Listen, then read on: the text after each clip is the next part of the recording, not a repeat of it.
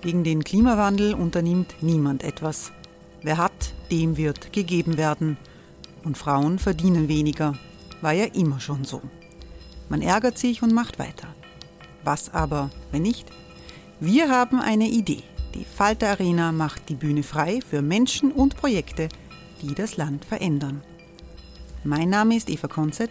Ich leite das Politikressort im Falter. Und am Sonntag, den 26. Mai, veranstalten wir im Wiener Stadtsaal die nächste Falter Arena. Mit dabei unter anderem der ehemalige Politiker und Neosänger Matthias Strolz, Theresa Imre von Markter, Sonja Jöchtel von Love Politics oder Kari Ochsner von Ochsner Wärmepumpen. Machen statt jammern. Wir schauen uns an, wie das funktionieren kann. Kommen auch Sie vorbei. Alle Informationen und Tickets finden Sie unter falter.at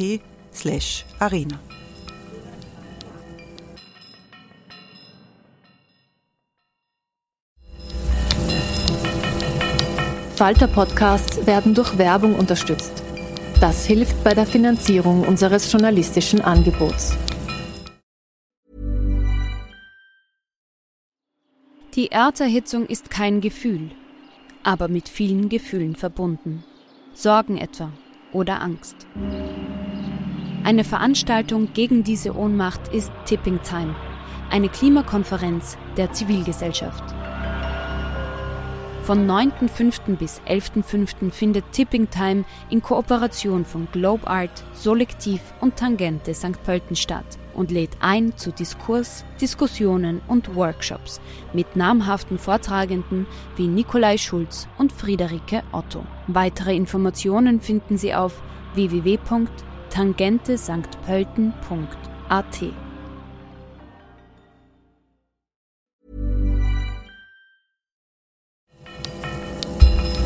Falter Radio, der Podcast mit Raimund Löw.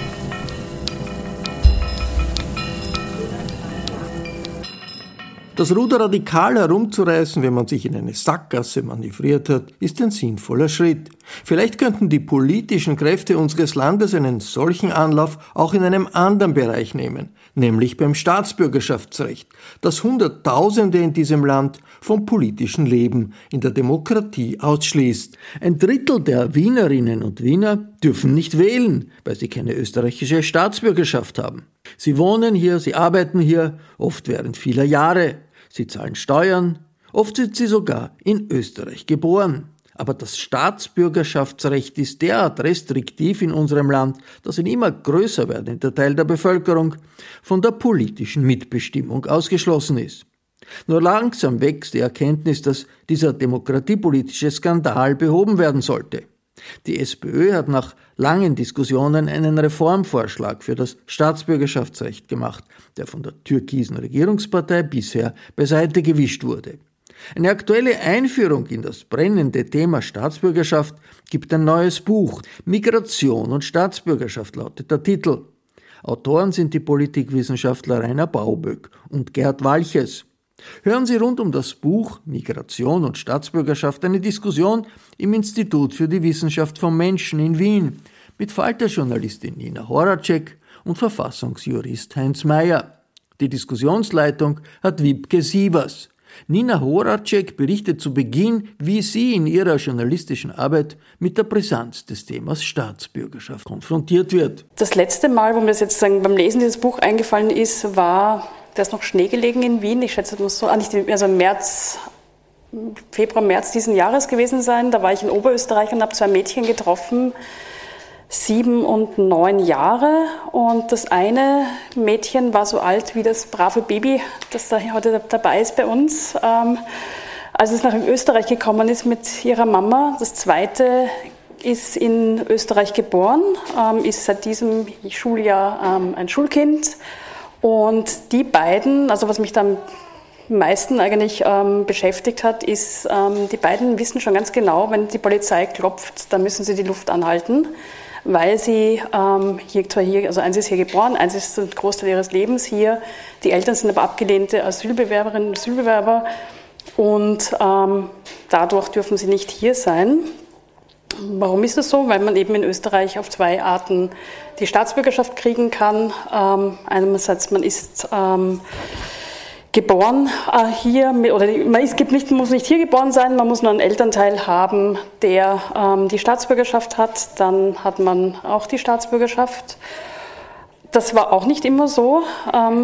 Ähm, und das finde ich auch das Interessante an diesem Buch, dass es eigentlich auch sehr gut zeigt, wie politisch ähm, Staatsbürgerschaftsgesetze sind und wie veränderbar.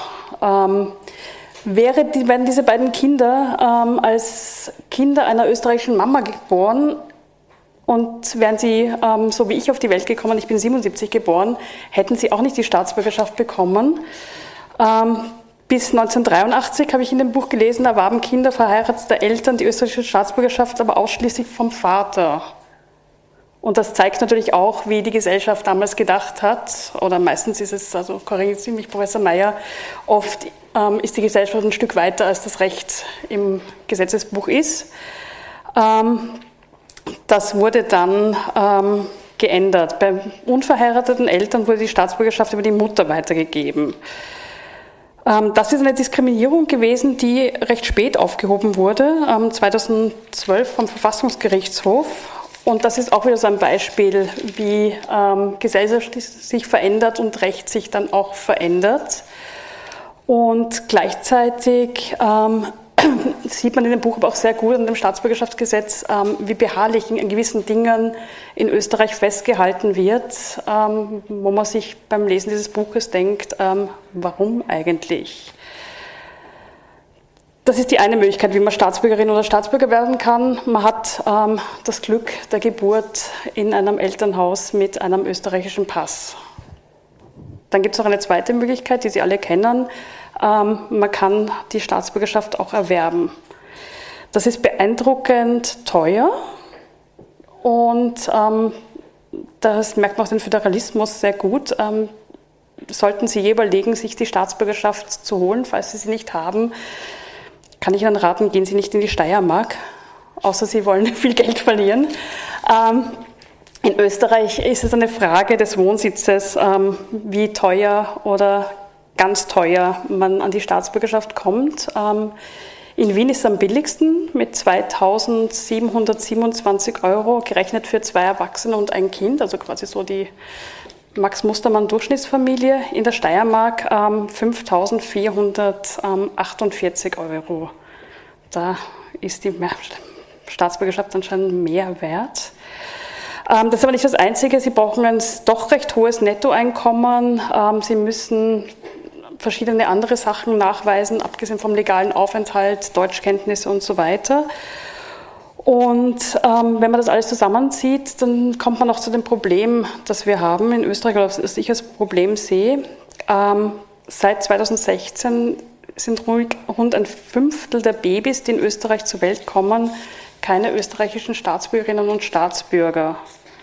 Also das ist doch recht, ähm, recht viel, was da auf den Geburtenstationen ist und ähm, hier eigentlich seine Heimat hat, weil hier geboren, ich meine, wie viel Heimat gibt es denn sonst? Aber ähm, trotzdem keine Staatsbürger, Staatsbürger. Gleichzeitig gibt es auch diese Zehn-Jahres-Regel im Schnitt, also gibt es schon Ausnahmen, aber ähm, und das fand ich eben auch interessant und ähm, da bin ich wieder bei der Beharrlichkeit. Ähm, was ich auch nicht wusste, ist, dass es dieses zehn Jahre Frist zur Einbürgerung schon 1811 gab. Also da bleiben wir ähm, unserem Kurs treu in Österreich. Und dann ist die Frage, die wir vielleicht auch diskutieren können, die mich interessieren würden, kann man das besser machen? Und ich habe zwei Beispiele gefunden, ähm, die jetzt nicht aus dem angeblich jetzt so kommunistischen Graz kommen, sondern doch von Demokratien, mit denen wir uns gern vergleichen können. Das eine ist Schweden. Dort hat ein in Land geborenes Kind nach drei Jahren die Möglichkeit, die Staatsbürgerschaft zu bekommen. Und einen anderen Ansatz, den ich auch sehr spannend finde, ähm, ist Griechenland. Das wusste ich auch nicht. In Griechenland können Kinder, die die Schule besuchen, die Staatsbürgerschaft beantragen, beziehungsweise deren Eltern. Und ähm, da sind wir wieder eben bei den Kindern. Das Beispiel, das ich Ihnen vorgenannt habe, ähm, aus Oberösterreich war ein extremes, weil den Eltern natürlich, wenn sie abgelehnte Asylwerber sind, ähm, der rechtmäßige Aufenthalt fehlt. Aber ähm, es gibt ganz, ganz, ganz viele Kinder in Österreich, die eigentlich hierher gehören und die aber am Papier nicht dazugehören. Und ähm, das halte ich auch für demokratiepolitisch für ein großes Problem, das Lösungen braucht. Herr Mayer, ich gebe gleich weiter an Sie. Das Recht hinkt der Politik hinterher, wurde gesagt, glaube ich. Meine, meine Vorrednerin hat mir viel weggenommen. Ich kann mich daher auf Anmerkungen beschränken. Ich gehe davon aus, dass die wenigsten von Ihnen Juristen sind und möchte daher beginnen einmal mit, mit der Frage, was bedeutet der Begriff Staatsbürgerschaft? Die Staatsbürgerschaft äh, wird von Juristen als Status bezeichnet und ist neutral. Das ist weder was Gutes noch was Schlechtes und hat auch keinen besonderen Inhalt. Wenn jemand österreichischer Staatsbürger ist, dann heißt das, er erfüllt bestimmte gesetzliche Voraussetzungen, sagt aber noch nichts, welche Rechte und Pflichten er hat. Die kommen erst durch die Vorschriften, die an die Staatsbürgerschaft anknüpfen. Das ist ein normökonomischer Begriff. Ein Beispiel. Wenn es den Begriff der Staatsbürgerschaft nicht gäbe, dann müsste der Gesetzgeber bei der Regelung des Wahlrechts oder bei der Wehrpflicht immer regeln, wer ist wehrpflichtig, also Menschen, die in Österreich geboren sind oder die von österreichischen Eltern abstammen und äh, lange Zeit hier aufhältig sind und so weiter. Das erspart man sich alles, wenn man das einmal zusammenpackt, diese Voraussetzungen, in den Status Staatsbürgerschaft, die kriegt man oder man kriegt sie nicht, und dann werden automatisch alle Regelungen ausgelöst, die an die Staatsbürgerschaft anknüpfen. Das geht vom Grunderwerb über alle möglichen Sozialleistungen und so weiter äh, bis zum Wahlrecht. Das ist sicher eines der, der wichtigsten. Die Frau Kollegin Horacek hat schon äh, ausgeführt, dass äh, der Erwerb der Staatsbürgerschaft im Wesentlichen nach zwei Prinzipien erfolgen kann, jetzt ganz grob gesprochen.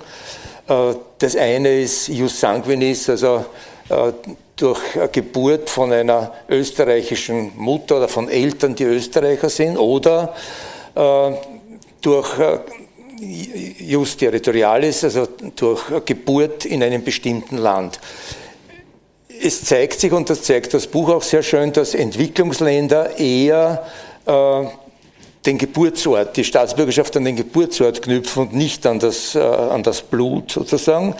Äh, Österreich gehört da nicht dazu, obwohl wir ein Einwanderungsland sind. Das wird allerdings von den herrschenden politischen Kräften seit Jahren massiv geleugnet. Äh, das liegt auch daran, dass wir eine sehr starke rechte politische Szene haben in diesem Land und auch ähm, außerhalb der Rechtsparteien es äh, Vorstellungen gibt, eher auf eine restriktive Staatsbürgerschaft äh, zu achten. Gibt es auch in anderen Parteien, aber die Rechten davon ganz besonders. Ich werde noch einmal zurückkommen beim Wahlrecht, da spielt das natürlich eine ganz große Rolle. Mit der, mit der Staatsbürgerschaft kann man also äh, Grenzen ziehen. Das sind die, die zu uns gehören und die, die nicht zu uns gehören. Wer nicht zu uns gehört, ist nicht Staatsbürger und wer zu uns gehören will, der muss Staatsbürger werden. Äh, jetzt kann man das Staatsbürgerschaftsrecht nach zwei Prinzipien regeln. Man kann sagen, entweder ich schaffe Anreize, um die Staatsbürgerschaft zu bekommen, äh, oder die, ich, ich sehe die Staatsbürgerschaft als ein Ziel, das ich bekommen kann, wenn ich mich äh, dementsprechend integriere. Das ist quasi dann die Belohnung. Äh, ich belohne dich für äh, treues, aufrichtiges, fleißiges, rechtschaffenes Verhalten. Äh, das war jetzt bei einer Debatte, glaube ich, in diesem Jahr, als die SPÖ einen Vorschlag gemacht hat, wieder das Thema. Da hat sich der Bundeskanzler hingestellt und gesagt, also das kommt überhaupt nicht in Frage, das zu erleichtern. Äh, die Staatsbürgerschaft ist der Lohn für gelungene Integration. Man könnte es auch anders machen, äh, nämlich, dass man Anreize schafft. Man sagt, du kriegst die Staatsbürgerschaft, aber du musst dich dementsprechend bewegen. Also du gehörst einmal zu uns, aber du musst dich dementsprechend dann verhalten. Macht man nicht, bei uns ist man destruktiv und restriktiv. Äh, das zeigt sich auch bei den Erwerbstatbeständen, äh, wurde schon angesprochen, die Dauer äh, des Aufenthalts, des, und zwar des im Wesentlichen ununterbrochenen Aufenthalts in Österreich, muss zehn Jahre betragen. Äh, diese zehn Jahre verlängern sich erheblich, wenn man länger weg ist, wenn man zum Beispiel Studienaufenthalt oder, oder im Ausland arbeitet ein Jahr, dann beginnt es wieder bei Null. Das heißt, die zehn Jahre sind vom Gesetz zwar vorgesehen, aber durch, ich würde sagen, schikanöse Regelungen, sehr kleinliche Regelungen, verlängert sich die Dauer in der Praxis im Regelfall. Ähm, in dem Buch wird sehr plastisch ausgeführt, dass Österreich mit seinem System äh, zum Fünftel der restriktivsten Staaten in Europa gehört. Das heißt, 80 Prozent der europäischen Länder sind hier wesentlich großzügiger als Österreich. Das zeigt sich auch bei einem zweiten Erwerbstatbestand. Äh, das ist äh, das Erfordernis der Unbescholtenheit.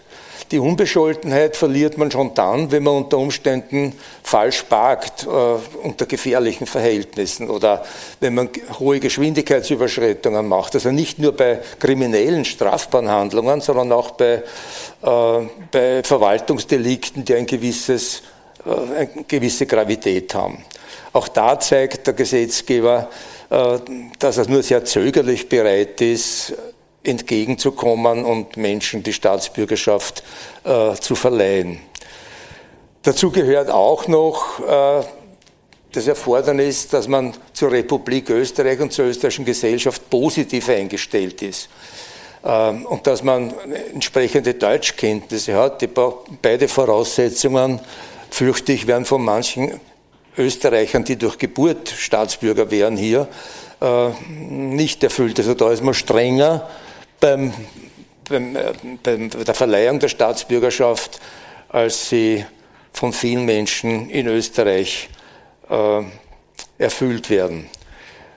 Das wäre eigentlich jetzt einmal fürs Erste mein Beitrag zu diesem Thema. Dankeschön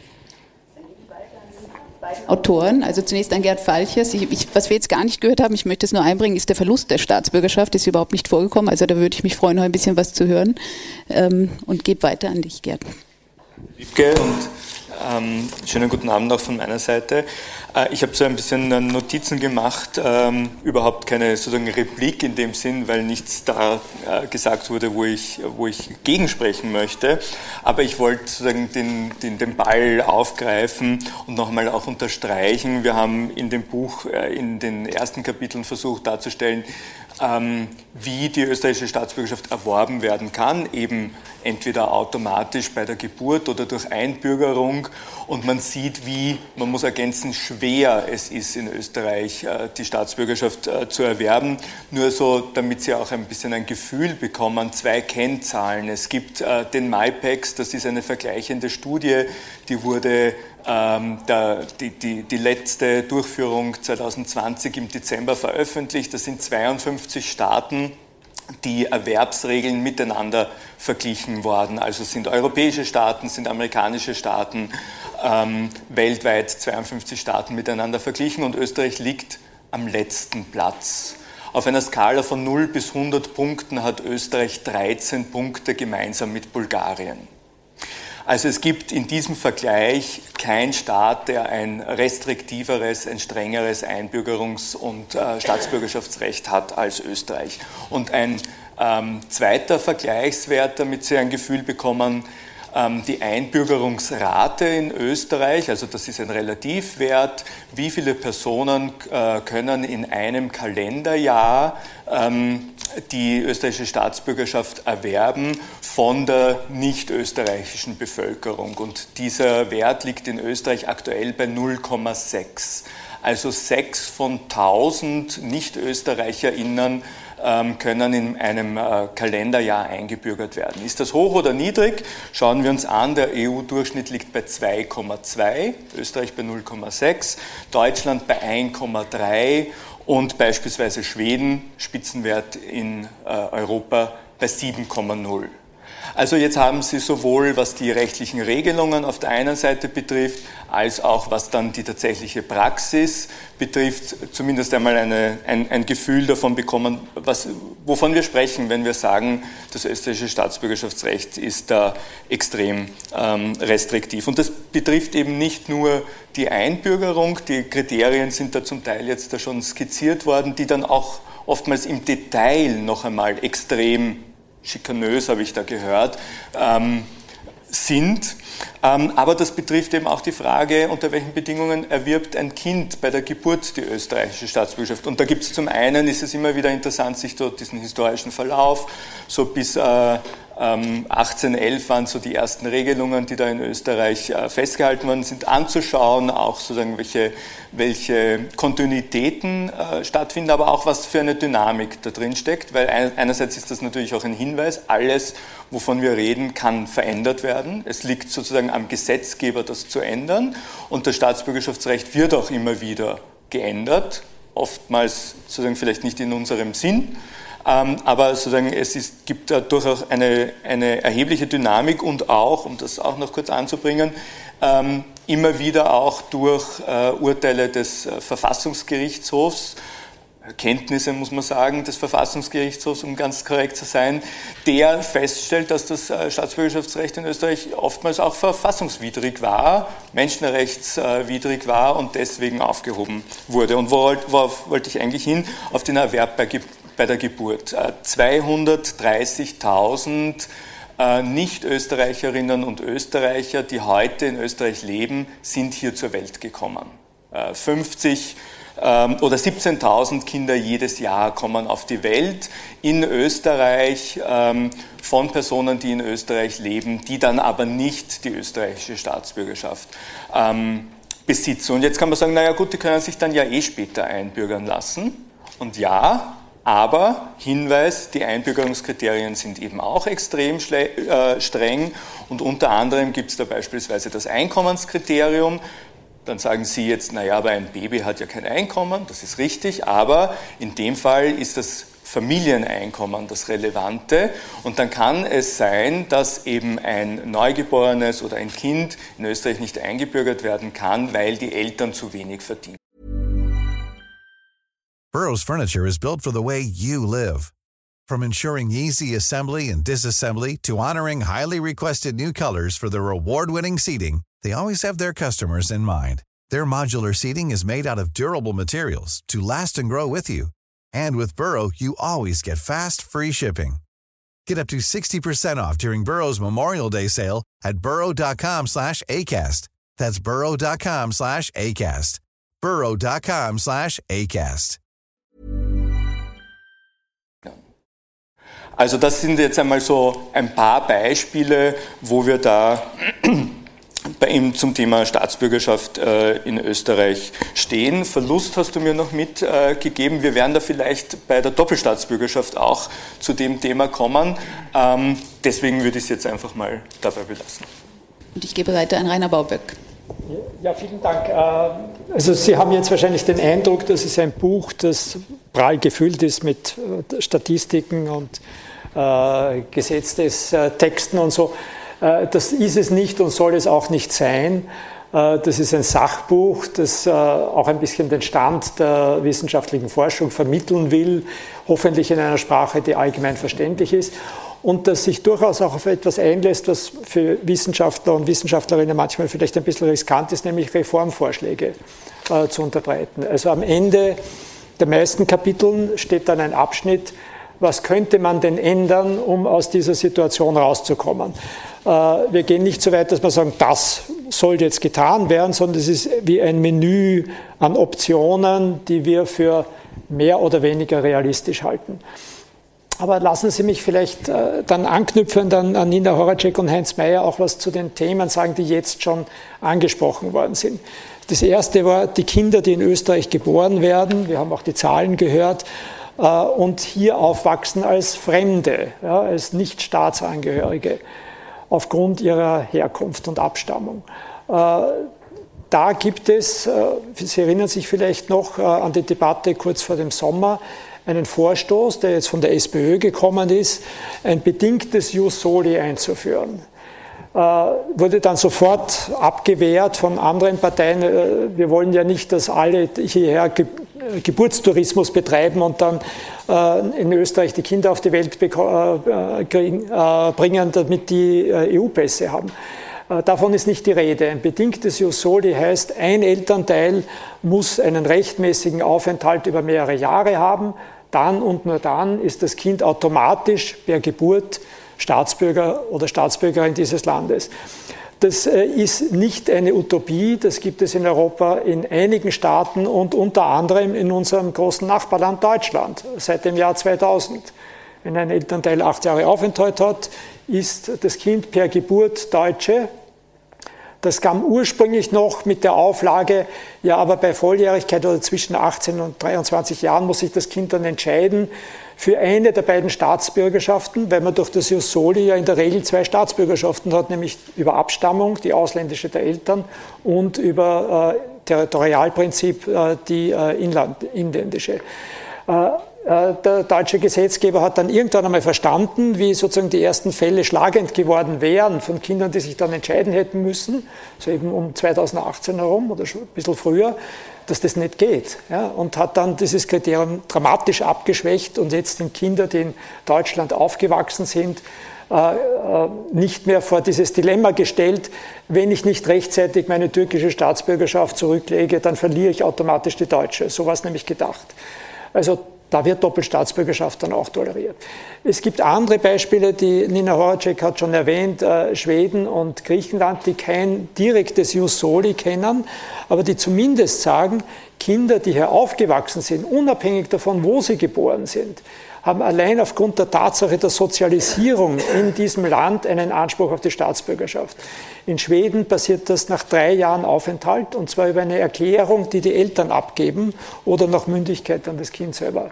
Äh, und das ist, ein, das ist ein sehr starker Rechtsanspruch. Da muss man auch keine weiteren Voraussetzungen erfüllen. Es genügt, dass das Kind drei Jahre dort gelebt hat. In äh, Griechenland ist es der Schulbesuch, in Italien ist lange über ein ähnliches Modell diskutiert worden und dann von den rechten Parteien blockiert worden. Aber das scheint mir zum Beispiel eine Reform, die ich auch in Österreich für realistisch halte. Es gibt jetzt Umfragen dazu über den Sommer, das glaube ich ist noch nicht veröffentlicht worden, bei denen rauskommt, na, 50 Prozent circa können sich trotz dieser medialen, äh, des medialen Sperrfeuers in Österreich durchaus vorstellen, dass das sinnvoll ist, dass hier geborene Kinder die Staatsbürgerschaft bekommen, wenn die Eltern schon länger hier leben. Nina Horacek hat auch ein bisschen die Frage aufgeworfen, aber dazu nichts gesagt, warum ist Österreich in dieser Außenseiterposition? Ja? Äh, auch, auch, da lassen wir uns ein bisschen auf, auf, Spekulationen ein. Also wie kann man das erklären, was, diesen Befund? Und, und, wir bieten sozusagen zwei Erklärungen an. Das eine ist eine naheliegende, es hängt zusammen mit Parteienkonstellationen und welche Koalitionen in, in der Regierung sitzen. Äh, in Deutschland war es die rot-grüne Regierungskoalition, die 1999 die Jussoli-Reform auf den Weg gebracht hat. Äh, in Österreich hat es diese Regierungskoalition bisher nicht gegeben. Aber wenn man sich anschaut, äh, wo in dieser Frage derzeit die Parteien stehen, dann sieht man ganz deutlich, also äh, gäbe es eine, eine Regierung aus SPÖ, Grünen und Neos, dann würde es wahrscheinlich eine Reform des Staatsbürgerschaftsgesetzes vor allem in puncto Jus Soli geben. Die ÖVP hat sich, glaube ich, eingebunkert in dieser Frage. Sie war auch wirklich themenführend. Das muss, darf man nicht vergessen. Das ist nicht die FPÖ gewesen, sondern die ÖVP, die Ende der 90er Jahre dieses Thema wirklich groß gemacht hat. Und zwar unter anderem deshalb, weil die SPÖ äh, so gespalten war und das, das als heißes Eisen gesehen hat, das sie lieber nicht anfassen wollte. Äh, daher sagt die ÖVP jetzt seit Ende der 90er Jahre, die Staatsbürgerschaft ist ein hohes Gut. Äh, dass man nicht billig verscherbeln darf äh, und äh, man muss die Einbürgerungsbedingungen immer noch ein bisschen schwieriger machen, damit wirklich sichergestellt wird, dass es schwer zu erreichen ist und dass man sich bemühen und anstrengen muss, dass es, wie Heinz Mayer gesagt hat, eine Belohnung für Leistung ist am Ende eines langen Integrationsprozesses und nicht etwa angeboten wird und dass es nicht Anreize gibt, sich einbürgern zu lassen. Ich komme jetzt noch äh, kurz. Ich glaube, ich muss unterbrechen. ja, gut, gut. Nein, ich sage, äh, gut, dann äh, sage ich vielleicht, es gibt eine zweite Erklärung, die wir anbieten, die mehr zu tun hat mit historischen Prozessen, wie Österreich sozusagen sich als Nation nach 1945 erfunden hat. Das lasse ich beiseite. Ich sage nur ganz kurz anschließend an Heinz Mayer, was ist die Alternative zu dieser Philosophie, Staatsbürgerschaft soll möglichst schwer erreichbar sein? Die Alternative ist, dass man sagt, Einbürgerung und der Erwerb der Staatsbürgerschaft durch die Kinder liegt im Interesse der Republik. Es gibt eine Bestimmung, die sagt, im besonderen Interesse der Republik können prominente Investoren und andere eingebürgert werden. Wir glauben, es gibt ein allgemeines Interesse der Republik, das Demokratiedefizit zu verringern und die Integration von äh, Einwanderern zu fördern, dadurch, dass der Zugang zur Staatsbürgerschaft nicht nur erleichtert, sondern gefördert wird, dass man sozusagen auch eine Kampagne macht und dafür wirbt. Dankeschön, Rainer. Und ich entschuldige mich für die Unterbrechung, nein, aber wir haben ja die drei Runden und ich bitte auch in der nächsten Runde alle um kürzere Antworten. Ähm, wir kommen jetzt zu der doppelten Staatsbürgerschaft oder zur Mehrfachbürgerschaft. Das ist das vierte Kapitel des Buches. Und da wird gezeigt, dass es eigentlich einen Trend gibt, dass international das sehr viel mehr akzeptiert wird. Ähm, aber in Österreich ist das immer noch die absolute Ausnahme. Und das ist natürlich eines der größten Problem, Probleme bei der Einbürgerung von Nicht-Staatsbürgerinnen und aber auch eben für Auslandsösterreicherinnen, die eine andere Staatsbürgerschaft annehmen wollen. Ähm, zum einen eben, weil man die Beziehung zum Herkunftsland nicht aufrechterhalten kann. Das ist eine emotionale Frage, aber es geht natürlich auch um Rechte, die man teilweise nicht behalten kann, wenn man seine Staatsbürgerschaft aufgibt. Und eben, ich möchte jetzt zunächst Herrn Mayer bitten, äh, zu beurteilen, wie halten, was halten Sie von der Einschätzung der beiden Autoren zum Thema Mehrfachbürgerschaften? Es gibt eine interessante internationale Entwicklung, die in dem Buch schon nachgezeichnet ist. Die Staatengemeinschaft war bis etwa Mitte der 70er Jahre eher ablehnend gegen Doppelstaatsbürgerschaften. Es gibt im Jahr 1960 eine Europaratskonvention, äh, im Jahr 1975, glaube ich, ein UNO-Übereinkommen, wenn ich mich nicht irre, oder weiß jetzt nicht genau, äh, das von Österreich zwar ratifiziert und genehmigt wurde, aber nicht, äh, nicht kundgemacht wurde. Also das, das was ich eigentlich nicht ganz verstehe. Nur es hat sich dann im Laufe der Zeit nach 1975 gezeigt, dass die Staaten äh, mit diesem Prinzip festhalten, am Verbot der Doppelstaatsbürgerschaft immer weniger Freude haben und abweichen davon. Und es gibt dann ein Zusatzprotokoll, das äh, nach 1975, also einige Jahre später, ich habe das leider nicht gefunden oder vielleicht habe ich es überlesen in Ihrem Buch.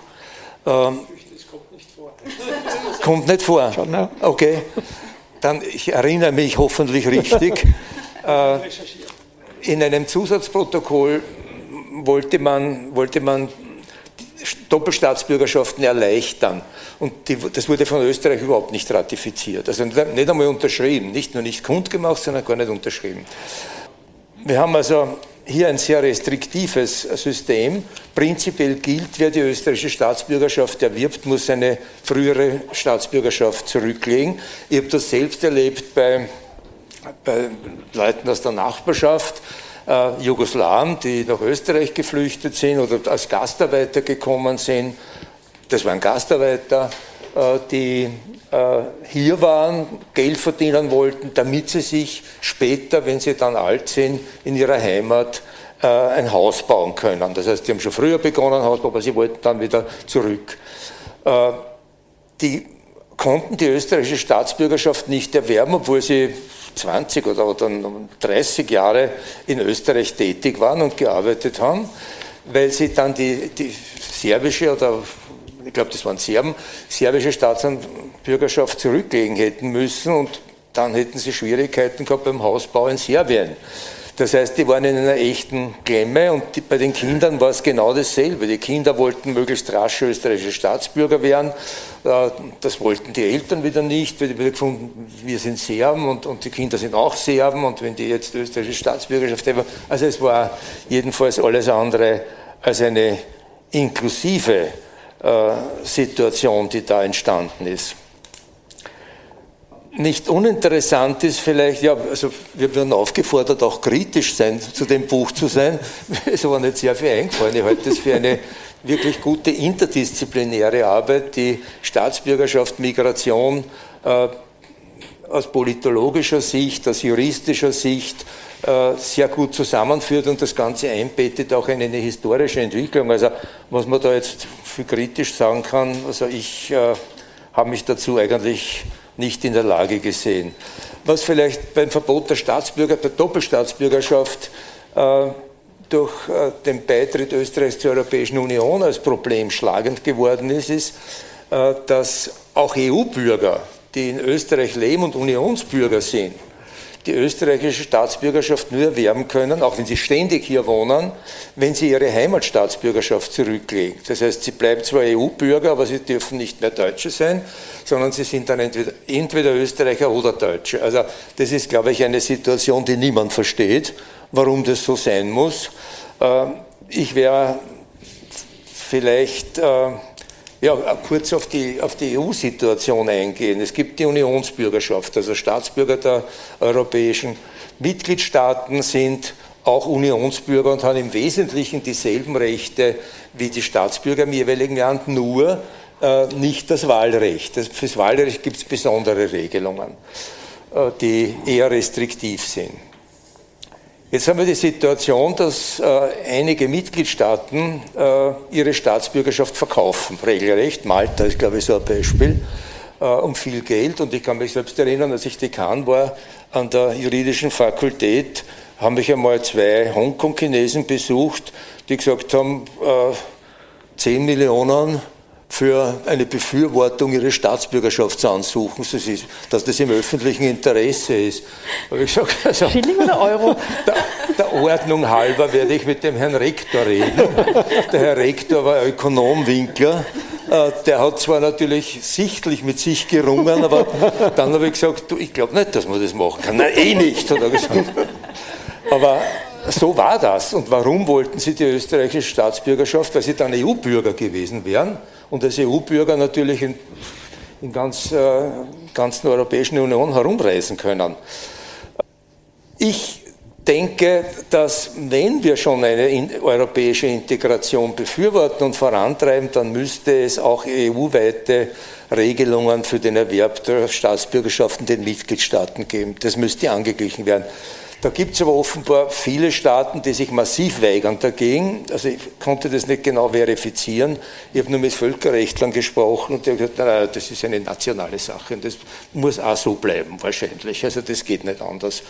Also offenbar gibt es große Widerstände, nicht nur in, in, in Österreich, sondern auch in anderen Ländern, dass man europäische Vorgaben für den Erwerb und den Verlust der Staatsbürgerschaft macht. Also das wollen die Staaten offenbar aus Gründen, die mir eigentlich nicht ganz einsichtig sind, aber ich sehe das eher, eher trocken und technokratisch äh, und nicht so sehr mit Heimatverbundenheit und Ähnlichem. Äh, die wollen das nicht. Also das war es. Dankeschön. Ich glaube, das andere sehr viel emotionaler sehen als Sie. Das ist ja, sicher ja, einer der Gründe. Frau Horacek, wie schätzen Sie das Thema Doppelstaatsbürgerschaft in dem Buch ein?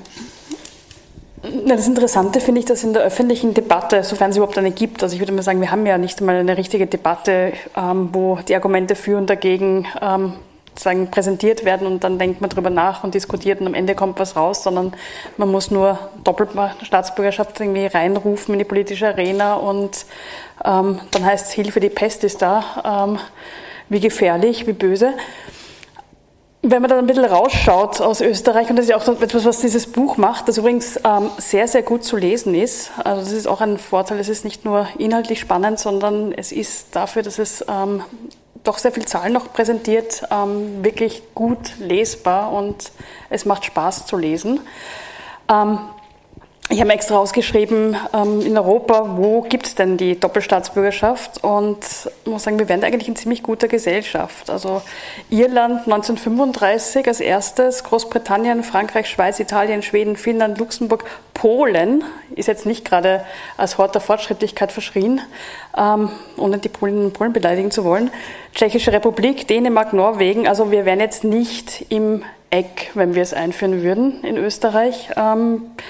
Und es ist eben auch was, was nicht nur Menschen, die zu uns kommen, ähm, eine Hilfe wäre, sondern ich habe auch Freundinnen, die im Ausland leben, die sind alle Österreicherinnen geblieben.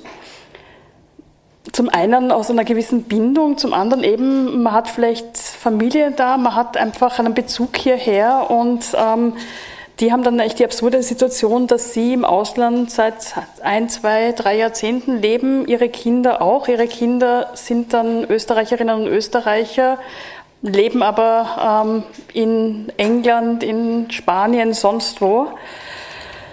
Die würden sofort und mit Handkuss eine Doppelstaatsbürgerschaft nehmen und hätten dann die Möglichkeit, sagen in beiden Ländern ähm, eine Verbundenheit zu beiden Ländern. Mich erinnert das auch ein bisschen an diese ähm, Integrationsdebatten, die wir so oft geführt haben und wo oft irgendwie auch von Menschen, die hier aufgewachsen sind, die Eltern aus einem anderen Land, da habe ich ganz, ganz oft bei Jugendlichen auch gehört, ich habe immer gesagt, ich muss entweder Türke oder Österreicher sein oder ich muss entweder Serbe oder Österreicher. Das ist so schwierig, bis ich dann auch mal auf die Idee komme, bin ich sage einfach und. Und das, zack, Problem gelöst. Das wäre hier vielleicht auch ähnlich. Und noch eine Zahl, die ich mir rausgeschrieben habe. Ähm, Sie haben vorher erzählt von Ihren Nachbarn, die ein Haus gebaut haben und es ist eine Umfrage aus Jänner 2021 im Buch aus Wien. Und da wurde gefragt nach den Gründen bei Leuten, die eigentlich Staatsbürgerinnen und Staatsbürger werden könnten, warum sie es nicht tun.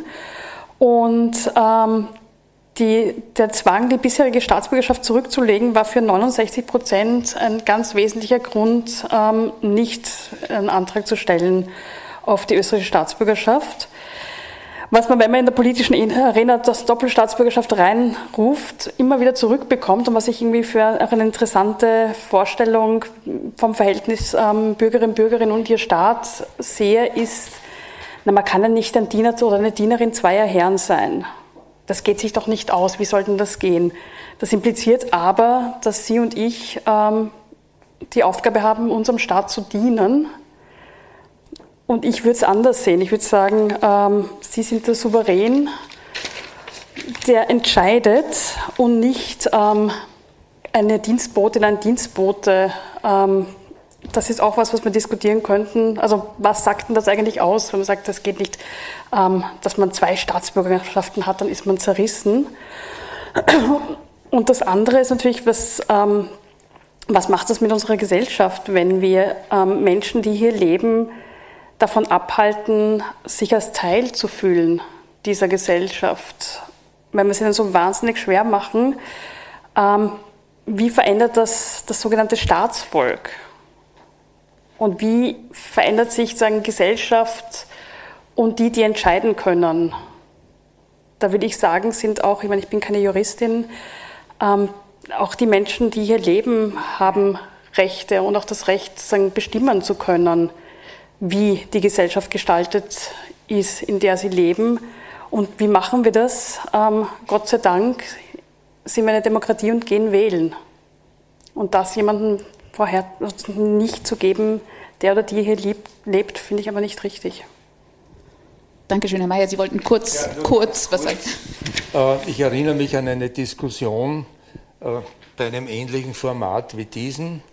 Äh, das ist aber schon 20 Jahre mindestens her. Da ging es auch um Doppelstaatsbürgerschaften und dann hat ein ÖVP-Politiker, ich glaube es war der Andreas Kohl, bin aber nicht ganz sicher, gesagt, das kommt überhaupt nicht in Frage. Ein anständiger Mensch äh, ist einer Frau treu und nicht mehreren Frauen. Und genauso ist es bei der Staatsbürgerschaft. Und das zeigt irgendwie schon die Mystifizierung dieses, dieses, der Staatsbürgerschaft. Ne, das ist etwas, was Seelisches, was zutiefst im Inneren verborgen ist, dass man dem Staat äh, verbunden ist und äh, Loyalität äh, dem Staat entgegenbringt und so weiter. Also das ist eine, äh, eine Debatte, ich glaube, die, ich bin nicht so optimistisch wie Sie, Herr Baubück, dass sich da bald was ändert. Äh, also ich glaube nicht einmal in der SPÖ geht das so ohne weiteres. Ich, ich erinnere mich an, an Diskussionen in den 90er Jahren, wo das wo, wo man sehr restriktiv war. Dankeschön. Ich gebe zurück an die Autoren, zunächst an Rainer Bauberg. Ich fand ja sehr spannend die Idee, dass man ja auf europäischer Ebene definieren könnte, wie Staatsbürgerschaft zu sein hat. Das kommt in dem Buch nicht vor, aber wäre vielleicht noch eine, eine Sache, die man diskutieren kann. Das kann nicht vorkommen, weil er kann nicht Gedanken lesen. Ich, ich denke mir das schon lange. Also, äh, wie dieses, dieses Verkaufen der Staatsbürgerschaft immer mehr geworden ist, ich habe gedacht, irgendwie, Europa kann da nicht zuschauen. Wenn die Malteser ihre Staatsbürgerschaft verkaufen, ist der bei uns Unionsbürger und ist Inländern gleichgestellt. Also. Naja, es kommt schon auch vor im Buch, möchte ich sagen. Und zwar weil diese Geschichte, das mit Malta, Zypern ist der andere Staat, der das macht, große Irritationen ausgelöst hat. Und das Europaparlament und die Kommission haben Resolutionen verabschiedet. Das geht nicht, weil ihr verkauft EU-Pässe und das betrifft alle anderen Mitgliedstaaten auch und haben sozusagen das Solidaritätsprinzip angerufen in der EU. Äh, ausjudiziert ist es nicht. Also sozusagen, ja, genau, vom, vom EuGH gibt es dazu kein, kein Machtwort. Äh, und das hängt auch damit zusammen, dass die äh, Unionsbürgerschaft in der EU so konstruiert worden ist, dass sie abgeleitet ist von der Staatsangehörigkeit der Mitgliedstaaten. Aber das hätte ja auch ein Anlass sein können, um zu sagen, ja, wenn wir schon eine gemeinsame Unionsbürgerschaft begründen und Freizügigkeit in der ganzen Union als sozusagen das Trumpfass damit verknüpfen, dann müssen wir aber auch gewisse Mindeststandards und maximale Schwellen haben, wie, wie man zu diesem Status kommt. Das ist in der EU nicht passiert und ich interpretiere das ein bisschen so, die Stadt, das Selbstbestimmungsrecht der Mitgliedstaaten über die Staatsangehörigkeit ist sozusagen der letzte Hort der Souveränität. Das will kein Staat aufgeben. Wir haben so viel Souveränität transferieren müssen oder poolen müssen in der EU die Währung und die Außengrenzen und äh, der gemeinsame Markt und die Wettbewerbsregeln und was weiß ich.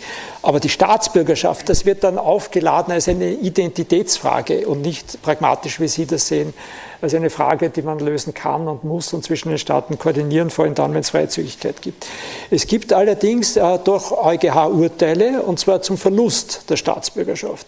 Also ein berühmter Fall Rottmann, der übrigens einen österreichischen Staatsbürger betroffen hat, 2010, wo der EuGH gesagt hat, wenn ein Staat die Staatsbürgerschaft entzieht und damit die Unionsbürgerschaft verloren geht, dann greift das EU-Recht und dann muss das verhältnismäßig sein. Es gibt noch keinen Fall, bei dem dasselbe Prinzip auch angewendet wird auf den Erwerb der Staatsbürgerschaft.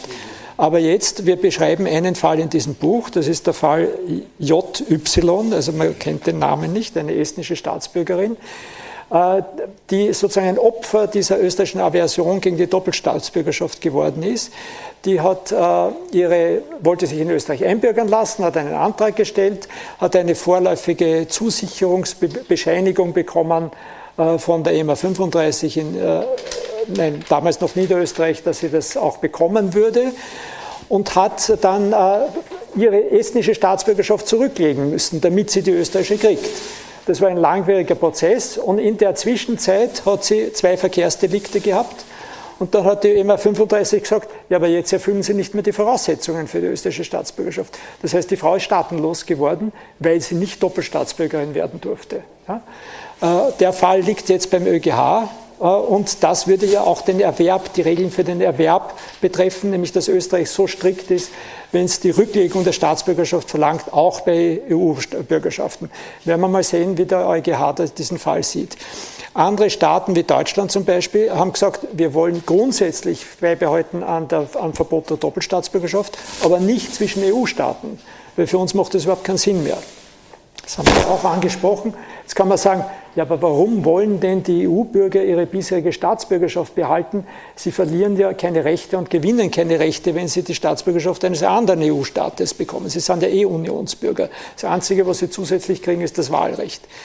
Interessant, wir haben eine Umfrage, also wir auch mit von der KMI initiiert, eine Umfrage gemacht in Wien, bei der herauskommt, das Interesse an äh, der Einbürgerung in Österreich ist unter der größten Zuwanderungsgruppe der Deutschen wesentlich geringer als bei den Herkunftsgruppen aus dem ehemaligen Jugoslawien, aus der Türkei oder anderen Drittstaaten. Aber wenn man fragt, würden Sie sich einbürgern, wenn Sie die deutsche Staatsbürgerschaft behalten können, ist es sehr hoch. Und wenn man sie fragt, was wäre denn für Sie der Grund, sich in Österreich einbürgern zu lassen, ist die Antwort das Wahlrecht. Die wollen mitbestimmen können. Die verlieren nämlich übrigens nach 25 Jahren das Wahlrecht in Deutschland. Ja? Das heißt, die, können, das sind EU-Bürger, die machen von ihrer Freizügigkeit Gebrauch und können nirgends mehr wählen in nationalen Wahlen. Ja? Äh, und das stoßt vielen aus gutem Grund sehr sauer auf. Also auch da glaube ich, äh, in Österreich ist es auf dem Gebiet sehr stur. Ja? Äh, wo würden wir Reformchancen sehen? Ich glaube, absurderweise, das kommt am ehesten aus der Ecke der Auslandsösterreicher. Also die äh, Vorvorgängerregierung, die schwarz-türkis-blaue Koalition, hat bereits einen Vorstoß gemacht und gesagt, wir wollen die Doppelstaatsbürgerschaft einführen für äh, Südtiroler, deutschsprachige Südtiroler. Ja. Italien war nicht begeistert von der Idee.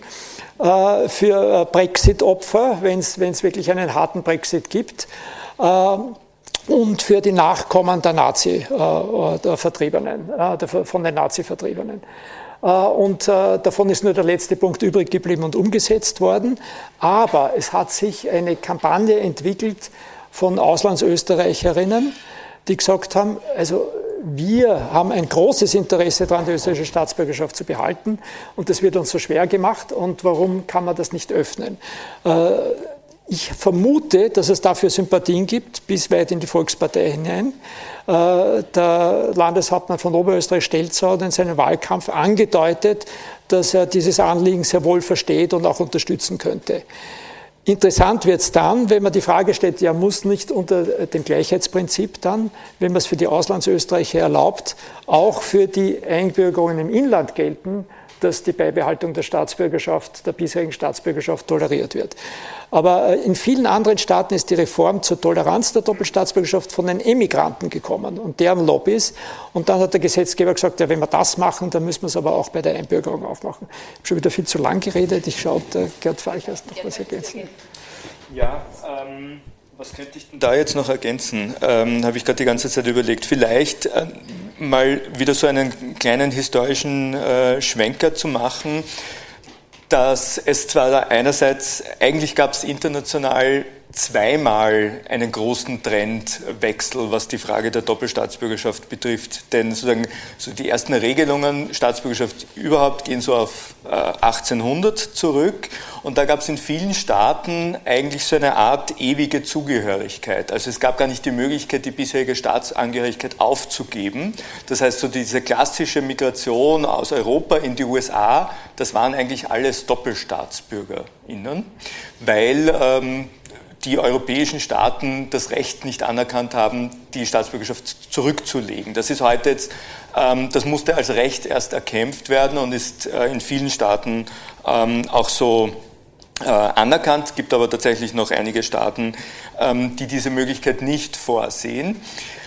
und aus diesem Recht, das da sozusagen erst erkämpft werden musste, die Staatsbürgerschaft zurücklegen, die bisherige bei Erwerb einer weiteren, ist dann oftmals eigentlich eine Pflicht geworden. Also das gab es da diesen, diesen Wandel.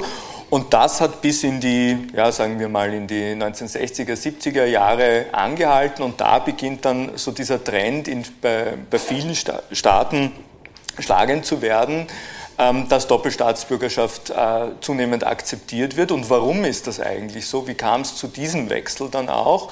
Und da liegt der Grund dann wiederum, ähm, ähm, Nina Horacek hat es vorhin schon erwähnt, äh, der Erwerb bei der Geburt war ja ähm, äh, geschlechtsdiskriminierend geregelt. Die Staatsbürgerschaft ist nur entweder von der Mutter oder vom Vater ähm, erworben worden.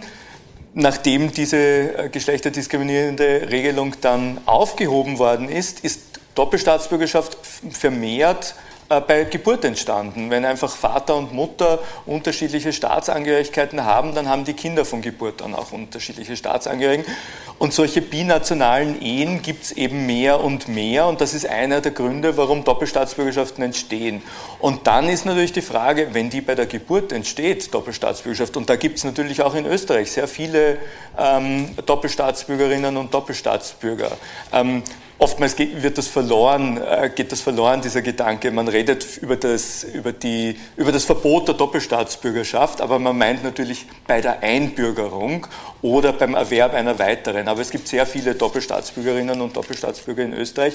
Und dann stellt sich die, natürlich die Frage, wenn das möglich ist, mit zwei oder mehr Staatsbürgerschaften zu leben, wenn da kein Rechtekonflikt entsteht, Warum soll man das dann bei der Einbürgerung eigentlich verhindern? Und sozusagen das ist eine Erklärung, warum es zu diesem Trend international gekommen ist. Natürlich auch und gerade in Europa ist es so, dass die Staaten äh, friedlich miteinander leben und kooperieren und damit machen natürlich Doppelstaatsbürgerschaften auch viel weniger Probleme, als das vielleicht früher ähm, der Fall war. Österreich sozusagen hat sich diesem Trend äh, verwehrt, aber ähm, sozusagen äh, anschließend an das, was Rainer Baubeck gerade gesagt hat, sozusagen die Regelung ähm, der, der, Verhinderung von Doppelstaatsbürgerschaft in Österreich ist asymmetrisch. Wer Österreicher oder Österreicherin werden möchte, muss eigentlich fast in allen Fällen ähm, die bisherige Staatsangehörigkeit aufgeben.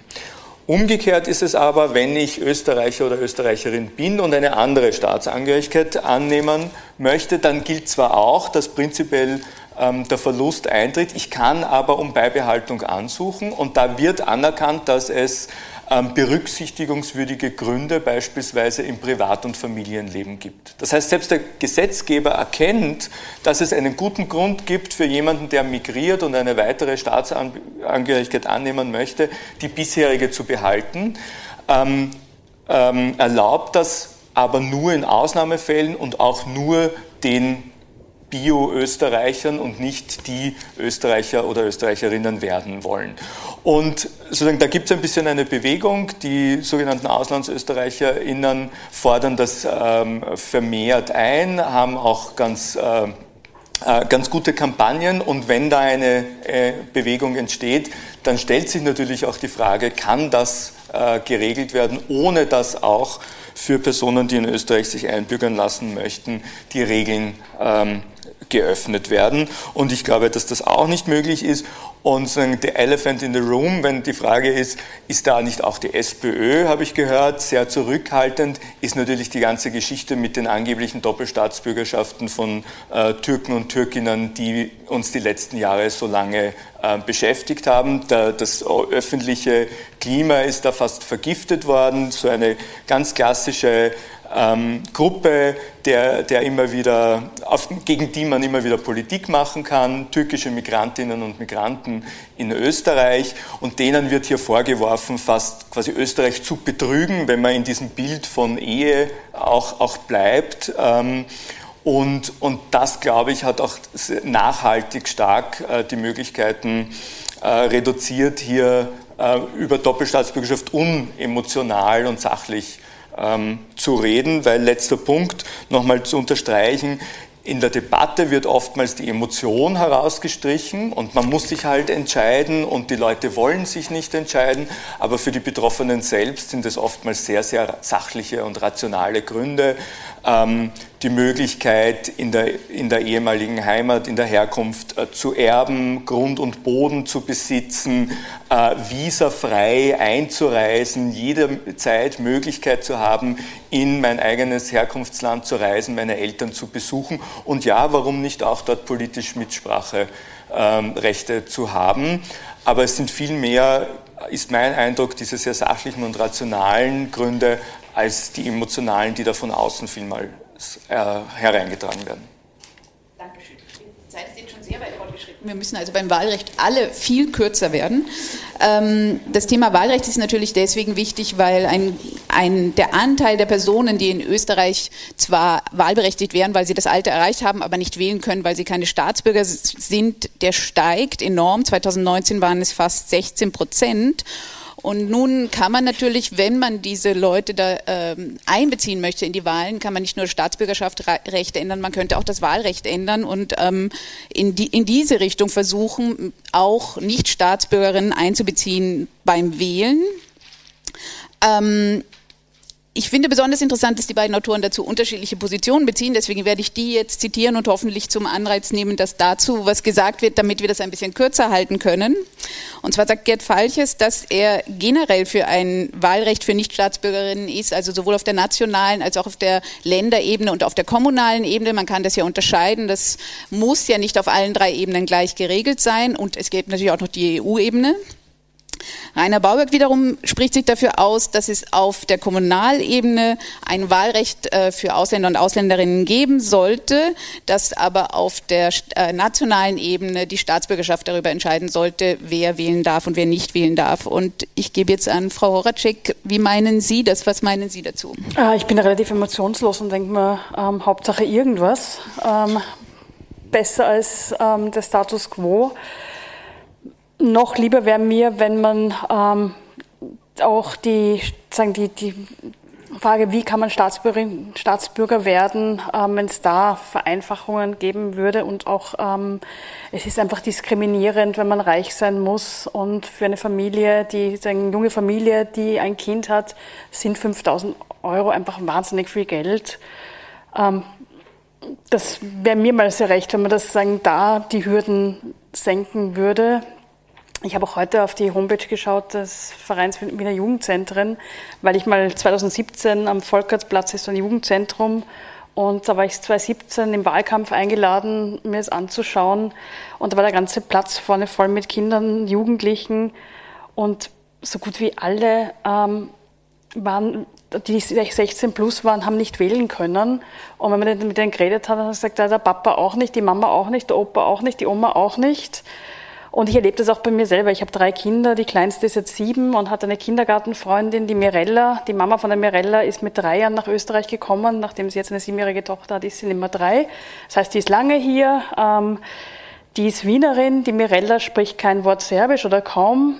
Und die Mama kann nicht wählen, weil die zwar schon fleißig arbeitet, aber halt nicht ähm, so gut verdient. Und wenn einmal Geld da ist, dann legt man sich das nicht für die Staatsbürgerschaft weg, sondern ähm, kauft, ich weiß nicht, fahrt auf Urlaub oder kauft den Kindern was. Der Bruder kann nicht wählen, der ist jetzt 17 und die Mirella, wenn es so weitergeht, wird auch nicht wählen können. Ähm, da denke ich mir, entweder gebt ihnen das Wahlrecht oder lasst sie mit, also gebt ihnen die Möglichkeit, dass sie Österreicherinnen und Österreicher werden. Ähm, eine Frage ist für mich aufgetaucht. Jetzt reden wir immer davon, die wollen ja alle, die wollen ja alle. Wenn man sich aber dann die Zahlen anschaut, ähm, es gibt ja die Möglichkeit für ähm, EU-Bürgerinnen und Bürger, ähm, auf kommunaler e-, Ebene zu wählen. Das sind in Wien ähm, 16,2 Prozent, wenn ich es richtig im Kopf habe, der Wahlberechtigten gewesen. Also eigentlich eine ziemliche Gruppe. Also da hätte sich jede Partei gefreut, die zu kriegen. Gleichzeitig waren aber nur 20 Prozent wählen. Also das kann man sagen, um einmal das Krokodil zu sein, ähm, reden wir da jetzt nicht über was, was die dann eh nicht haben wollen. Naja. Hätte sehr gerne. Herr Mayer, wie sehen Sie das? Welche? Wahlen werden eher als Belanglosigkeit wahrgenommen und nicht als besonders wichtig. Dann müssten wir aber beim Herrn Walchers sein und sagen, dann geht es um das nationale Wahlrecht, weil nur ja. den Bürgermeister ja. mitwählen ist zu wenig. Wir sind jetzt in einem handfesten Demokratieproblem ähm, und ich möchte es ein bisschen zuspitzen, damit es sichtbarer wird. Ein Österreicher, der in Kanada geboren wurde und die kanadische Staatsbürgerschaft erwirbt. Ich glaube, das ist Jus Soli dort, oder? Ja. In Amerika glaube ich auch. Ich weiß nicht, ob in allen Staaten. Ja. Äh, aber von österreichischen Eltern geboren ist, der muss nie in Österreich gewesen sein, sein ganzes Leben nicht, ist aber wahlberechtigt in Österreich, weil er österreichischer Staatsbürger ist. Der, der hier geboren wurde, der Ausländer, der Serbe, äh, hier in die Schule geht, studiert hat, oder der Türke, äh, und nicht Staatsbürger ist, der kann hier leben, aber der darf nicht wählen. Das heißt, wir haben Leute, ja, wir, wir sprechen von Demokratie, das Volk muss entscheiden an der Erzeugung der Regeln, die, die, denen es dann unterworfen ist. Das ist pervers. Der in Kanada lebt und vielleicht nie nach Österreich gehen will, aber wählen darf, wird vom österreichischen Recht kaum jemals irgendwie betroffen sein. Während der, der hier lebt, keine Staatsbürgerschaft hat, unmittelbar betroffen ist, aber nicht wählen darf. Äh, da schwingt offenbar der Gedanke, mit der Abstammung von österreichischen Eltern wird sozusagen mit dem Blut die Treuepflicht weitergegeben oder also, könnte Theodor Sturm wahrscheinlich besser sagen als ich. Aber äh, ich, ich mache mir schnell lustig über die Dinge, darum höre ich jetzt wieder auf. Aber ich denke, dass man hier auch einmal einen juristischen Hebel überlegen sollte. Und zwar ergibt sich der aus dem Artikel 3 des ersten Zusatzprotokolls zur Menschenrechtskonvention, wo es heißt, die Mitgliedstaaten haben freie Wahlen für das Volk äh, in regelmäßigen Abständen durchzuführen. Äh, jetzt das heißt, das Volk muss wählen können. Jetzt kann man sagen, okay, das Volk ist halt, sind halt die Staatsbürger des jeweiligen Volkes. Wenn das so verstanden wird, dann muss aber die Staatsbürgerschaft sachlich geregelt werden. Also es kann nicht jeder Mitgliedstaat sagen, zum Volk gehören nur, weiß ich, die Alten oder die Jungen oder, oder nur große oder kleine oder Mitglieder von bestimmten politischen Parteien, sondern das muss dann nach sachlichen Kriterien geregelt werden. Und ob man jetzt beim, beim EGMR argumentieren kann, der Österreicher, der in Kanada geboren wurde, nie in Österreich war, gehört zum österreichischen Volk. Aber der, der in Österreich äh, geboren wurde und seit Jahren da lebt, gehört nicht zum österreichischen Volk. Das wäre mal, wäre mal ein Versuch wert. Also das müsste man einmal probieren. Ich denke, da könnte ein Hebel sein, dass man das äh, das Wahlrecht für, für Auslandsösterreicher und für, für Menschen, die hier leben, die kein Wahlrecht haben, einmal gegenüberstellt und, und mal versucht, über den Europäischen Gerichtshof für Menschenrechte das Ganze aufzugreifen. Ich möchte mir ein Beispiel sagen, das zeigt, wie, wie intensiv und wie, wie tiefsitzend diese restriktive Vorstellung vom, vom, vom, vom Wahlrecht, äh, das verknüpft ist mit der Staatsbürgerschaft ist. Der Verfassungsgerichtshof hat im Jahr 2004 in einem Erkenntnis, hatte in einem Erkenntnis zu entscheiden über, über die Zulässigkeit des Ausländerwahlrechts, und nicht EU-Bürger, sondern andere Ausländer, zu den Wiener Bezirksvertretungen. Äh, jetzt kann man sagen, äh, Bezirksvertretung, was entscheiden die? Verteilung der Geldmittel, Haushaltsregelungen, äh, sonst haben sie Stellungnahmerechte, aber keine wirklichen politischen Entscheidungen. Der Verfassungsgerichtshof hat diese Regelung aufgehoben mit einer ganz bemerkenswerten Begründung, die man, äh, die man sehr ernst nehmen muss, glaube ich. Er hat nämlich nicht gesagt, das Wahlrecht äh, ist verfassungswidrig, weil so kann, kann Österreicher äh, wählen und das, das ist so, sondern er hat gesagt, das Wahlrecht ist unmittelbar verbunden mit dem demokratischen Grundprinzip und hat sich auf den Artikel 1 der Bundesverfassung bezogen. Das heißt, das Volk muss wählen. Äh, und das Volk ist der Österreicher.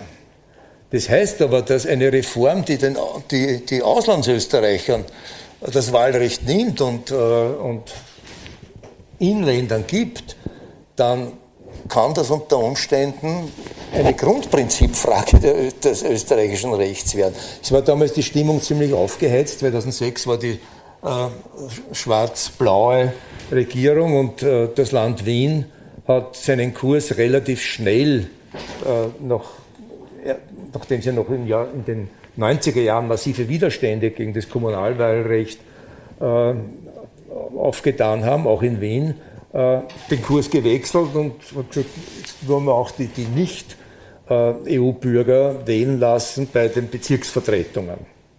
Und da, es gab dann heftige politische Debatten. Sie werden sich vielleicht erinnern. Äh, und da hat dann der Verfassungsgerichtshof, der ist offenbar mitgezogen worden mit dieser, mit dieser ganzen Stimmung. Denn allgemeine Vertretungskörper sind Repräsentant, Repräsentanten der Gebietskörperschaften, die, die nach herrschender Auffassung die wesentlichen politischen Entscheidungen treffen. Und äh, die, äh, die Bezirksvertretung ist um Gottes Willen alles, aber nicht das. Also die trifft keine wesentlichen politischen Entscheidungen. Und das hat den Verfassungsgerichtshof nicht gehindert, er hat gesagt, Wahlrecht äh, zu, zu den Bezirksvertretungen ist ein allgemeiner Vertretungskörper und das hat seine Wurzel im Artikel 1 der Bundesverfassung, das demokratische Grundprinzip und daher darf das nicht sein. Wenn man das jetzt ernst nimmt, muss man damit rechnen, dass bei einer, bei einer Aufweichung dieses Prinzips eine Volksabstimmung notwendig ist. Ich weiß nicht, ob der Verfassungsgerichtshof das heute noch so sehen würde. Damals war eine besondere Konstellation. Heute, glaube ich, äh, ist eine neue Generation von, von Richtern am Werk, äh, die das, glaube ich, nicht so sehen unbedingt. Also auch die von konservativen Parteien vorgeschlagenen sind da, glaube ich, eher großzügig. Aber sicher kann man nicht sein. Danke. Eine ganz kurze Replik vielleicht von den Autoren noch. Gerd, darf ich dir übergeben? Okay, kurze Replik. Ähm, also Emotional sehe ich die Sache auch nicht. Also nicht in der Frage, was ist, sozusagen, was ist mir wichtiger, sondern da schließe ich mich an. Wichtig ist, dass die Menschen, die in Österreich leben, wahlberechtigt sind und ob das über die Staatsbürgerschaft äh, oder direkt über das Wahlrecht geht, ist mir sozusagen auch äh, zweitrangig. Ähm, man kann es aber natürlich pragmatisch sehen. Das Staatsbürgerschaftsrecht ist eine, äh, ein einfaches Gesetz. Das heißt, es braucht dazu lediglich eine einfache Mehrheit im, im Nationalrat. Ähm, das ist derzeit unter den Gegebenheiten, unter den Mehrheitsverhältnissen auch nicht äh, zeichnet sich auch nicht ab, aber ist noch eine leichtere, niedrigere Hürde als eine Zweidrittelmehrheit, eine Verfassungsänderung, die es in jedem Fall bräuchte, wenn man das Wahlrecht direkt öffnen würde. Nicht zu sprechen von einer Volksabstimmung, wenn das als obligatorische ähm, wenn das als Gesamtänderung der Bundesverfassung vielleicht gesehen würde. Also sozusagen da ist sicherlich der einfachere Weg der Staatsbürgerschaft. Ich möchte aber eigentlich in der Debatte immer nur darauf hinweisen, dass ich nicht sehe, dass es ein Entweder-Oder ist, also entweder Reform der Staatsbürgerschaft oder Öffnung des Wahlrechts, sondern ich sehe es als ein sowohl als auch. Es braucht in jedem Fall eine Reform des Staatsbürgerschaftsrechts, dass es inklusiver wird. Ähm, ich glaube aber auch, dass es eine Öffnung des Wahlrechts geben kann. Und weil da ja sozusagen eine Frage versteckt war, wollen die das nicht, vielleicht eh nicht, äh, diese Unionsbürgerinnen. Man muss aber dazu sagen, die Wahlbeteiligung ist gering unter den Unionsbürgerinnen, aber gerade da waren es eben die Bezirksvertretungswahlen, wo der Heinz Mayer gerade gemeint hat, vielleicht sind die auch nicht gar so wichtig. Ähm, also er hat quasi schon die Antwort geliefert auf die Frage von der Nina Horacek.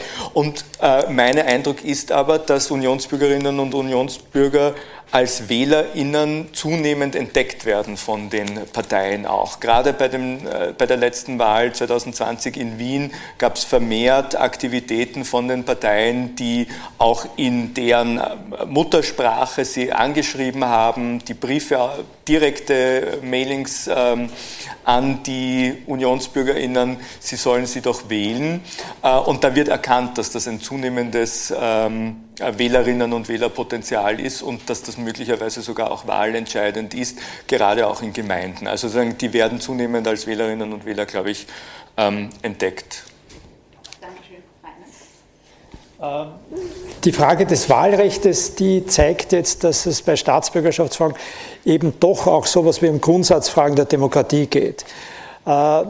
Äh, das Urteil in Österreich äh, aus 2004, das Sie zitiert haben, das ist auf das nicht groß eingegangen, aber es gibt sozusagen ein paralleles früheres Urteil 1990 in Karlsruhe vom äh, dortigen Bundesverfassungsgericht, das gesagt hat, das Wahlrecht muss auf allen Ebenen dasselbe Volk umfassen. Und wenn wir, äh, wir können daher nicht aufmachen auf der kommunalen Ebene, wenn wir auf der nationalen Ebene sagen, nur die Staatsangehörigen dürfen wählen. Und das Bundesverfassungsgericht hat gleichzeitig gesagt, wer ist das deutsche Volk? Das sind die Staatsangehörigen. Sie haben betont, das hat nichts zu tun mit ethnisch-kulturell Deutsch. Und wenn der Gesetzgeber meint, dass die Staatsangehörigen irgendwie falsch definiert sind, dann muss er das Staatsbürgerschaftsgesetz ändern. Und das ist in Deutschland geschehen in den 90er Jahren. Also das halte ich äh, nicht nur für den pragmatisch äh, vielversprechenderen Weg, und da haben wir überhaupt keine Differenz, sondern ich glaube auch, für äh, vernünftig. Allerdings würde ich einen Aspekt dieses Urteils grundsätzlich in Frage stellen, nämlich die Idee, es gibt in einem Staat ein einziges Volk und das muss auf allen Ebenen gleich definiert sein. Wenn man dagegen sagt, Staatsbürgerschaft oder Bürgerschaft generell heißt Zugehörigkeit in der Demokratie und das Kernrecht ist das Wahlrecht überhaupt, dann kann man sich überlegen, ja, sind, sind Gemeinden oder Bezirksvertretungen äh, dasselbe wie ein äh, unabhängiger Staat, der ein UNO-Mitglied ist? Und meine Antwort wäre nein. Und man kann unterscheiden, vernünftigerweise unterscheiden und sagen, die Zugehörigkeit zu einem Staat und die Ausübung des Wahlrechts dort kann verknüpft sein mit einer längerfristigen Bindung, äh, für die man sich auch entscheiden muss, die man in der Regel per Geburt bekommt, weil äh, Staaten sozusagen auf der internationalen Ebene agieren und da gibt es kein übergeordnetes Gemeinwesen, äh, sondern die müssen auch Entscheidungen für die lange Zukunft treffen. Auf der Gemeindeebene dagegen wäre mein Zugang zu sagen, worum geht es? Um Dienstleistungen für die Wohnbevölkerung. Und daher sollte die Wohnbevölkerung auf der Gemeindeebene diejenige sein, die das Wahlrecht hat. Das heißt, ich plädiere dafür, das Wahlrecht auf der kommunalen Ebene völlig abzukoppeln von der Staatsbürgerschaft und auf der nationalen Ebene die Koppelung beizubehalten, aber genau deswegen, weil das gekoppelt ist, den Zugang zur Staatsbürgerschaft anders zu gestalten, so dass er nicht in endlosen Generationen im Ausland weitervererbt werden kann und im Inland sozusagen für jene 20 äh, Prozent äh, nicht zugänglich ist, die äh, Migrationshintergrund haben. Das ist sozusagen, glaube ich, sowohl pragmatisch als auch demokratietheoretisch der vernünftige Weg. Das war eine Diskussion im Institut für die Wissenschaften vom Menschen, bei dem ich mich sehr herzlich für das Okay zu dieser Übertragung bedanke. Das Buch Migration und Staatsbürgerschaft von Rainer Baubeck und Gerd Walches ist im Verlag der Österreichischen Akademie der Wissenschaften erschienen und kann im Falter Buchversand bestellt werden.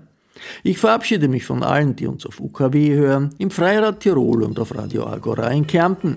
Aktuelle Debatten zur gesellschaftlichen und politischen Entwicklung in Österreich lesen Sie jede Woche im Falter. Ein Abonnement oder auch ein Geschenksabo des Falter kann man im Internet bestellen über die Adresse abo.falter.at. Ursula Winterauer hat die Signation gestaltet, Philipp Dietrich betreut die Audiotechnik im Falter. Ich verabschiede mich bis zur nächsten Folge.